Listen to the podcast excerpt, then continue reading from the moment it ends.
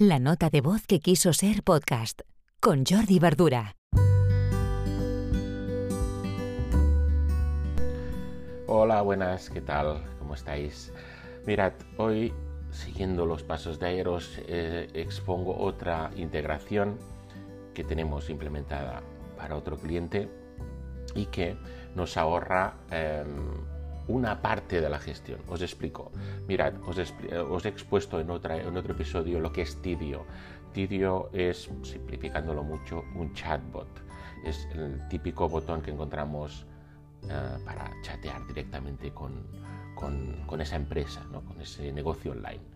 Bien, Tidio puede captar a través eh, de ese bueno, de ese sistema, por decirlo así, cuando implementamos Tidio, podemos captar email, o podemos también pedir el, número del móvil, por ejemplo. Bien, en este proyecto en concreto tenemos las dos opciones. Entonces, cuando pedimos el correo para enviar más información, em, igual que ayer os decía, el check obligatorio de protección de datos, si quieres que te envíe más información, oye, pues me has de dar permiso. Cuando el cliente a través de ese chatbot nos dice OK, eh, enviamos a través también de Zapier ese email a una lista de email marketing. En este caso hemos implementado MailerLite. Y en cuanto nos dice, no, no, prefiero que contactéis conmigo a través de un número de teléfono, de mi número de teléfono, del móvil, pues evidentemente esa información no se va a, a, MailerLite, porque ahí pues, MailerLite básicamente es porque podemos enviar correos electrónicos, etcétera, ya lo sabéis. Pues ahí sí que tenemos que trabajar dentro de Tidio. Entonces ahí nos, crea esta, dicotomía ah, que en principio, pues bueno, tenemos mm, dos informaciones. Una nos la va guardando a modo de copia de seguridad, por decirlo así.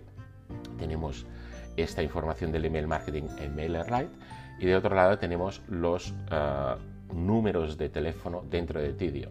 ¿Qué pasa o qué sucede cuando pasa esto? Pues que trabajamos dentro de Tidio, básicamente el cliente, además, Tidio tiene una aplicación móvil muy bien resuelta, de manera que puede estar conectado a través del teléfono o a través del de, eh, desktop, el, ordenador o el dashboard mismo de Tidio.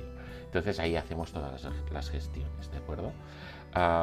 porque veáis que también podemos hacer, eh, depende de la información que, pidamos a nuestros potenciales clientes, ¿de acuerdo? De contacto.